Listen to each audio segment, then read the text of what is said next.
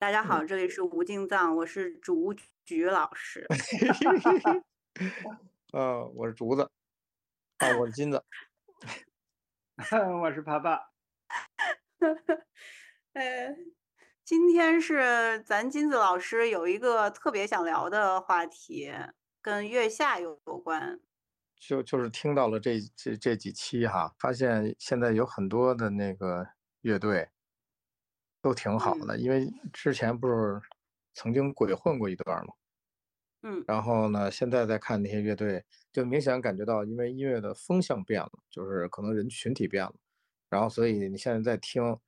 呃，主流的声音变了，你再听那个就觉得有不不就我个人就觉得觉得没有任何激情。我是经过我是通过那个月下三哈，嗯，因为一和二我也都听了，也记不住一些乐队。然后我觉得今天这期咱们就先聊聊咱们一二三季啊哈，有什么印象深刻的乐队，我们对他的喜恶对他评判，但是这些喜恶是很很主观的，我觉得特越主观越好。最后我想跟各位聊一聊，就是音乐作用在我们身上的是什么东西，然后他们他是如何让我们形成感受。第三季里边，二位有没有？极喜欢和极不喜欢的乐队啊，我是很喜欢那个蒙古的安达。安达，对，我一直看到龚琳娜来，对他们的崇敬之心就开始恢复到一个平常状态了。嗯 哦，我不喜欢龚琳娜来。哦，你你你说那个龚琳娜老师本人，他让你减分了是吧？对我我我当时是觉得龚琳娜把这首歌和这个整个曲子减分了。哦，那我其实我倒我倒不是从这个角度，因为他唱到龚琳娜他们来唱到第三首歌的时候啊，你知道给给人什么感受？就是他们唱的东西一模一样啊！我第一次喝马奶酒，哎，真不错，然后就喝，天天让我喝，我就有点想喝别的了。嗯啊，因为一模一毛一毛一样，节奏型、旋律走向的一毛一样。哎呀，我只能说金子，你这嘴太刁。咋呢？嗯，确实是。嗯，你说的我也同意。嗯，就是对这个对这个音乐的这个要求有点高。我我有一个问题想要问各位，这个是我一直以来的一个困惑，就是你一个乐队，它到底应该风格多变，还是保持某种风格不变呢？就是比如说，我喜欢一个乐队，我就是喜欢它这个风格。那他其实重复自己，我觉得挺好的。本身听他就是为了听这个风格，他怎么样突破呢？哦，这个这个其实我以前老就是很多人跟我探讨过这事儿，特别简单。我跟你说一个人啊，啊，就是周杰伦。啊，周杰伦你不能说他没风格吧？就是有很多他写给别人的歌，啪一出来你就知道周杰伦的歌是吧？嗯。但他每首都有突破，他都在找一些不一样的东西。比如说有的时候加个声，加个三。有的时候加个七，挂个七块钱，就是他在他在做的时候，他都不会一成，他套路他套路是，比如节走向，不是他他也用四四五三三二四五三二或者一六四五，他都用，但是他每次做的时候，他都给你加点不一样的创新。哎，比如说这次我们用三拍，我们用四三，哎，这次我们四四里边挂一四三，这次我们升个西，他每次都给你点小东西，让你觉得每次都有新鲜感。然后这次节奏型换了，这次配乐换了，这也太专业了。我们作为听众来说。其实没法分辨到这种程度吧？你你现在你看啊，中国有多少人都分辨不了？我相信很多听众都分辨不了，对不对？但是他们用脚做出了投票，他们喜欢周杰伦。对。啊，这就是这种东西，其实是在你不知道的情况下，也是能影响你的。这这种作用是是深层的作用。我我理解你意思了。嗯嗯，就是我听我能听出，就我也不能听出全部的门道，因为周杰伦非常非常厉害，包括郎朗那些，但他们非常厉害。但是我我只能听说，哎，这儿有些不一样。我我我知道这首歌对于我这个程度，我为什么喜欢，我能听出这个来，它不一样在哪儿？我现在能分辨这些东西。说乔布斯设计的所有的苹果的产品，其实用户的层面，用户的 interface，其实还是有点是越直观越简单越好。甚至比如说我举个例子哈，他们把那个就 Forte 的那个键盘，就那个全键盘。他们可以通过一个快捷键可以掰成两边儿，就是 适合人在一只手操作，这样的话就不用够那个屏够得很远。就像这样的设计就非常的直观，然后大家就会觉得非常方便。但是它的后台可能从技术实现上，它是需要很高的技术能力才能完成这个看起来很简单的一件事儿。我觉得这个道理是一样的，就是。大家听着就觉得美。如果大家不是那么的音乐专业，但是就是可能会影响我们一些东西吧。他的做的那些改变，我们还是我们身体的某一些部分还是能感知到到的。就是这样，你你用户不是程序员嘛？你我只要让你舒适就行了，是不是？对对对，让程序员来干他的事儿，嗯，然后达到以达到让用户舒适的目的，最终用户舒适了，再就用钱投票，然后就买你产品嘛。我好像对安达乐队比较感兴趣，所以我就是多认真的听了他的歌。哦，那他嗯他什么东西影响你了吗？你觉得？很原始的那种感觉，他是用音乐本身去吸引我的。那那朱吉老师有有没有不喜欢的？我这个人对音乐的偏好非常的怪，就是我喜欢的，就是我喜欢的，就是我我听不进去的就都是不喜欢的，我没有印象的。所以所以比如说第三季，我就只有我就天，第三季只有安达参加了。对对对，就在我心里啊，这个这个安达和瓦伊娜不分伯仲。当时他们俩不是还单挑来着，南北两种不同风格的代表。我觉得可能从走心的角度来说，嗯，就是他们都会对内在的部分有有一些触碰，但是那种方式是不一样的。北方的这种蒙古的这种东西，好像是非常的遥远的，能触及你 DNA 的那种东西。对对对，会让你有一些共鸣。但是瓦伊娜那种不是那么的刚烈，总是能写在你心里，就是有点像讲故事，很触动人吧。嗯，会引发人的思考。其实我以前玩乐队的时候，我做的所有的歌都是先有画面，我脑子里都是先出了一些画面，我把它这画面的感受用近似的那个能表达的那个音符把它给弄记录下来。由于我对音乐的理解差，或者说我技术不好。没有完全能表达我感受的音符，但是我只能把近似的觉得，哎，这行了，就目前我这个技术就表达到这儿就够了。然后我做音乐是这样，先有画面，然后再表达。那我知道的跟您不一样，别人创作的时候，嗯，他们是先有节奏，就是因为他们喜欢一个反拍的一个节奏，然后他们会用这种节奏作为最开始的动机，然后就是再去叠加，用这个动机再去找旋律，然后大家配合，然后再出来。对对对，他们是这样出来的，嗯。人家是比较善于协作的对儿，就是每个人都在里边，在在在做延展，先有一动机做延展，这也是最，我觉得最最好的方式吧。这你看你怎么弄了，就是也可能就是比如说队员们觉得能行，就我把我把东西做出百分之五十吧，百分之六十，跟大家商量，大家再帮我加花，这也是一种方式。我还有一种想法，就是每一支乐队其实你都可以把它想象成一个独立人格。就是每个人这个就可以呈现不同性格的人。我们说的好恶，其实也是就是综合了自己对这个这种对镜的一种映射吧，映射自己总结出来他他那个身上的那个最特点，是吧？我觉得是是这样，这也挺有意思的一件事儿。我突然想起来，以前以前我们排练一星期练三回，呃，排练之前。特别不想去，因为觉得，因为排练，你知道，我们当时作品没多少，就那几首歌来回来去练。哎呦，给我给，因为这歌，我跟你说，有的有的好多就是所谓的歌星哈，靠一首歌火了，你知道之后多想有一个新的作品吗？因为歌是绝对能唱恶心的，就是当时你多喜欢这个作品，你你你你唱个一千回以后绝对恶心。在给你表演之前，我们排练每周三次，来回来去就那歌。后来演出的时候，我就发现排练是绝对有意义的。随着我们对这个开始，比如说排的一首新歌排的不熟，演出时候就有可能出这样这样那那样的问题。什么时候演出的时候，你才能把跟听众互动再能加进去呢？就是这首歌你熟到靠本肌肉记忆，就你熟到你不用过过脑子，歌词，然后哪儿停哪儿进，哪儿哪个是半拍，哪个是切，什么全都全都记起来了，那全都在肌肉里了。然后这个时候你跟台下互动的时候就绝忘不了，什么都忘不了，那种感觉特别好，因为你你你你情感全在那种享受演出和互动上，不然的话你老想着下句什么词儿啊，这儿是不是有一停啊，是不是这儿是不是起一下啊，老想着这个就演不好。量变就会有质变，嗯，就跟你平常念个经持个咒一样，是吧？你之后你真正危险的时候，或者是真正用得上的时候。或者是真能用得上这些东西的时候，那是绝对都是肌肉记忆。特别同意这句。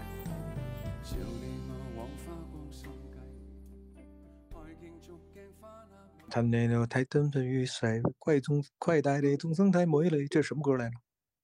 是《天龙八部》里面的，但我不记得名字了。嗯，你你你唱，我都能想起那个片头那些画面，那些演员。那首歌，那首歌，那首歌，它引用了大量的佛教的那个意象和概念，是吧？嗯，那是作词的人，但是他是演唱的人。啊，对，那是那谁，那个那个王嘉，嗯嗯。叫难念的经，啊，难念的经。哦，对对对对对对。我我我给各位各我给各位说一下歌词儿啊。嗯。笑你我狂花光心计，爱竞逐镜花那美丽。就是说你花光心计是吧？追寻的都是镜花水月，然后怕幸运会转眼远逝，为贪嗔喜恶怒着迷。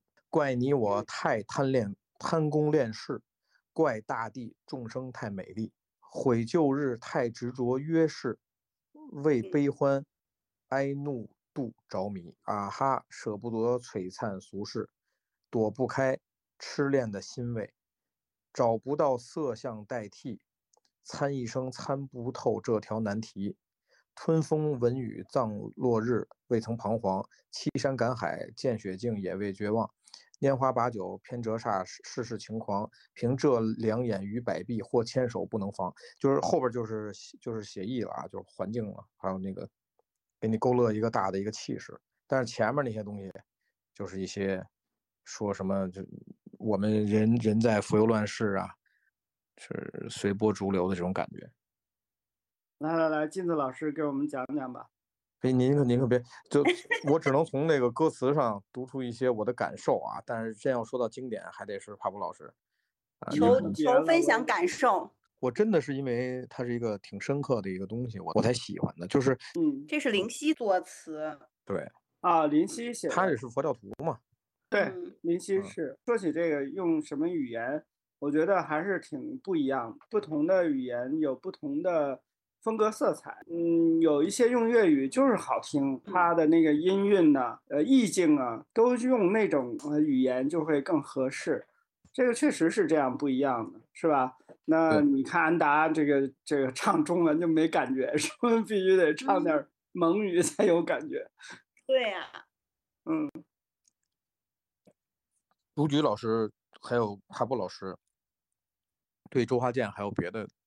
别的歌觉得还行吗？有，嗯，因为嗯，我必须得说个年纪了，嗯，好，那九三年有一个春去春又来，你们记得那个歌吗？花心，花心，对，一个也是一个日本的曲调改的中文，对对对对对，没错，嗯，然后那是我上大学那年，然后整个这个暑假就上学之前 全都是。满大街，哪儿哪儿都放的都是花心，没错，嗯，就是说当时有个特特诡异的说地中海风是吧？这个，嗯，没那个不记得不记得作作曲，啊，不知道，反正反正当时这个花心简直是，就是印在脑子里了。我现在听都觉得好听啊，那个歌，现在我都觉得好听，就单凭那个他那个编排，我都觉得包括段落，我也觉得好。旋律也也挺好的，我当时听的听到吐，就是觉得已经没无感了。但是现在听呢，嗯，只是就是成了一个回忆的一个一个东西，就是变成了一个。勾起回忆，就是那个那个年份，当时发生的事儿。明白，明白。通过这个歌儿去连接了。音乐音乐一起，依稀见到了故人故景，是吧？对对对，就是这个。能能理解。我也经常会被音乐勾勾起那个时候的画面，然后我也经常被气味勾起勾起画面。有的时候骑着骑着自行车，突然间有一气味进到我脑子里了。突然间就那种感触，一阵一阵感触就起来了，巨大的感受。我然后我就调调动了当时的某个事儿、某个人、某个画面。开个跟剧社论有关的玩笑哈，这种靠嗅觉就能有记忆联系的，说明当天人当的少。这明明上辈子就是狗啊！呃，因为肯定是在欲界当的多。嗯，因为他他靠这个色香味触法，用用靠这种。因为到了天界以后，鼻识和这个舌识是没有了。哎，那这么说，我新冠那两年，近那两那几个星期，天然应该是安排了。为什么为什么没有了呢？是因为天人不是断食，不是我们现在这种一段一口一口吃东西，呃，来获取。然后我们闻东西也是一口一口闻嘛，嗯，一下一下，它没有这个了，这种石已经断了，所以就没有了。听众里边有新冠的，好好感受一下啊，失去味嗅觉，看天人是怎么认识世界。我不也这样吗？嗯。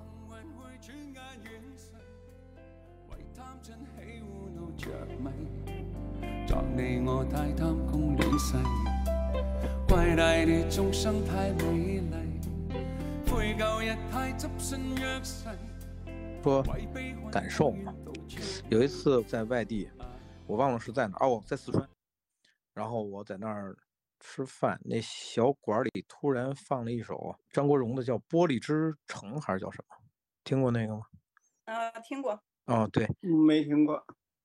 就突然间莫名其妙的就非常感动。那是一个下午，下午大概六点左右，但是夏天，所以那时候还不是纯夕阳，是黄昏，然后那个。阳光是金色的，打在那个那条街上，然后那个小店是一火锅店，它就在马路边上，露天的，然后大家都在那儿吃东西，各干各的事儿，吹着电扇啊，特别热。然后突然间店里放了这歌，然后我就看到所有人都在忙着自己的事儿，有的高兴，有的不说话什么的，突然间莫名其妙的就各种情绪涌上来了。啊，这完全就是自己感自我感动的一种方式哈，这跟谁都没关系，人家谁也不知道你干嘛的，但是但是那种感受就会出来哈，这挺奇怪。然后这种这种场景，嗯，如果换一首歌也行，嗯，大悲咒也行。就我就看锅里那个兔子啊，万水千山总是情，就是你刚才描述的那个场景，如果收音机里传出来的是这个。也会让你感动吧？对，首先这歌是最最好是我得听过，而且它会，它它跟我产生了连接。刚才说的，其实音乐可能是我们记忆里的一个符号，是一个链接。但是其实说起来，音乐打动我们的那个部分，我觉得应该还是情感吧。当然，同一首歌，不同的人可能映射出的情感不一样。嗯，我觉得这也是很正常。外界的这种对镜，声音、耳朵的对镜，这个听完了以后，其实你还是你的心在造作，最后打动你的只能是自己，是吧？嗯，就像刚才金子说，在那个嗯描绘的那个场景，夏天的傍晚，嗯，听到了一个歌，然后自己的心里这个情绪就起了。嗯，怎么起的呢？也不是别人，嗯，外边人。忙着自己的，可能也顾不上你这儿已经上戏了哈，已经开始上听了。这个就是完全是一个自己的内心的一个过程，但是这个过程还是挺享受的。反正佛教里说，这个声音本身也是一种相，也是一种能够展示的一个东西。比如说我们看到的绘画、佛像啊，或者是一个很美妙的一个图像，那声音呢，其实是成立的是一个。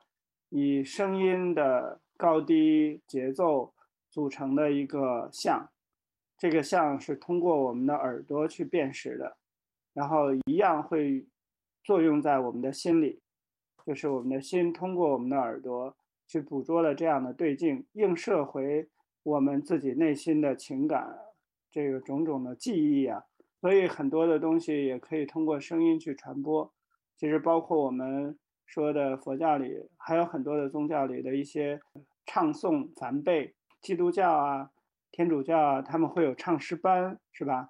会有特别大的那个管风琴，他们会有各种各样不同的音乐形式。嗯，佛教啊，嗯，道教啊，各种不同的宗教都有自己的独特的乐器啊，然后乐谱啊，然后还有一些声音。总之，佛教说的这个种种对境。眼耳鼻舌身色声香味触，这都是相对应的。总之，它都作用于心，然后我们的心去映射我们自己，呃，情感也好，或者是我们的回忆也好，然后我们自己享受这个过程。我不知道我说的是不是这么回事儿哈，我这是我自己瞎想的。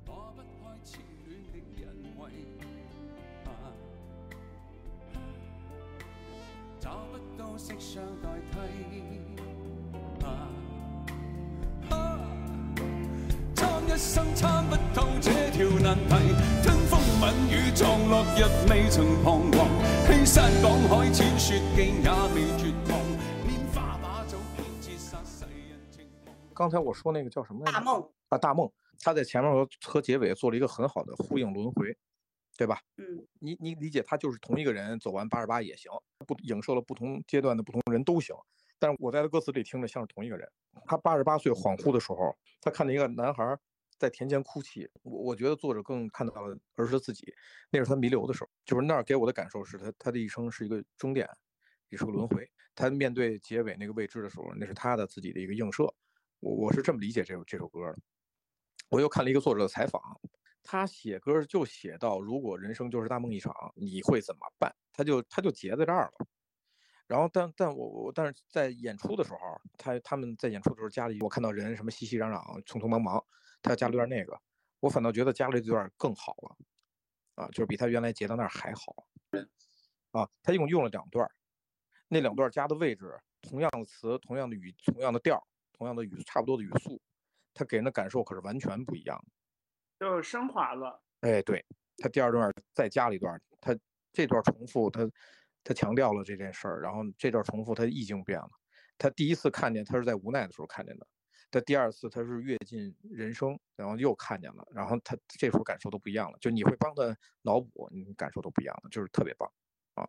这不就是好的作品不就是这样吗？你得让我代入，然后你给我讲一故事，让我自己去感悟到一个一个一个感受，这不是牛逼的故事就这样。金子老师应该小时候作文应该不错。我操，我挺能相忽必当不错忽必烈的。各位小时候啊，咱们要都在中国上的学，作文嗯老师给你们讲没讲过总分总这个结构？嗯，讲过呀。对，总分总就是一个特别牛逼的结构。它好多好的文章、好的电视作品，它都是总分总。但是这句话有点像是只要你拳头够硬，你就能击倒对手一样。这这就是个特别正确的屁话。就是说嗯，总分总这结构本身是没毛病，但是不同人用出来，它就是千差万别，对吧？但是总总分总是个是是一点儿都没毛病，就是他说的那个总前面那个总是极端极端的精炼，你后边要拆分的想说的那个的核心，然后在中间的分，你是围绕你第一个提炼的核心来去去举例来论证这个核心，然后最后那个总总结是你通过你中间那些论证对这个第一个你想说的论证的核心的论证出来的感悟。最后嗯那个总结可真不是前面那个总，是你想不是你说你最后你想说的那事儿得。升华。哎，对，就要的就是我跟着你看完这文章，我浪费这些时间，你最后不给我顶一下子，那我能那我能认吗？说到轮回，你们怎么理解轮回呢？啊，轮回是重复吗？比如说，就像歌词当中，从六岁一直说到八十八岁，然后八十八岁又看到六六岁的那个男孩儿扑通跳到池塘里。这个东西看是从歌说，还是从从我们的理解说了。就是我对轮回，对我在宗教层面对轮回有一个理解，啊然后对这首歌单独的轮回，我有一个自己的理解。嗯，它是一个 loop 是吗？哦，这个您说是歌里的吗？对啊，对，是，歌里是，它就是首尾相扣的它不是一个简单的反复的重复，是吧？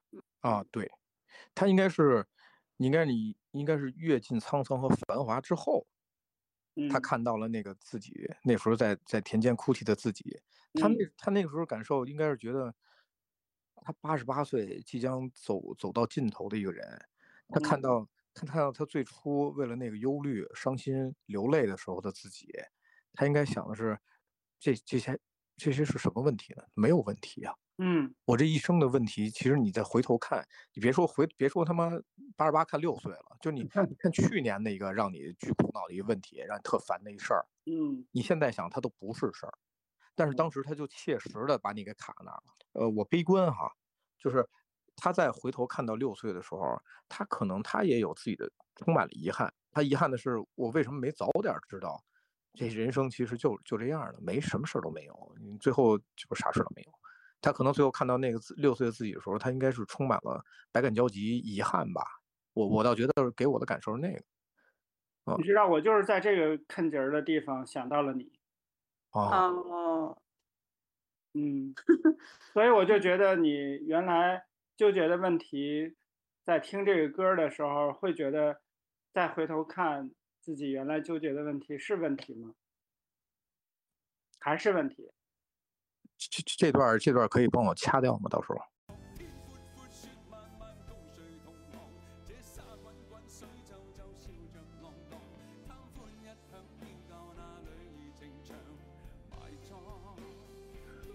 呃，竹菊老师，你有感受吗？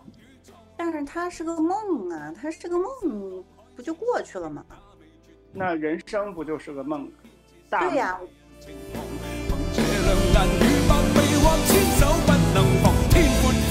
慢慢共谁同行？这沙滚滚，水皱皱，笑着浪。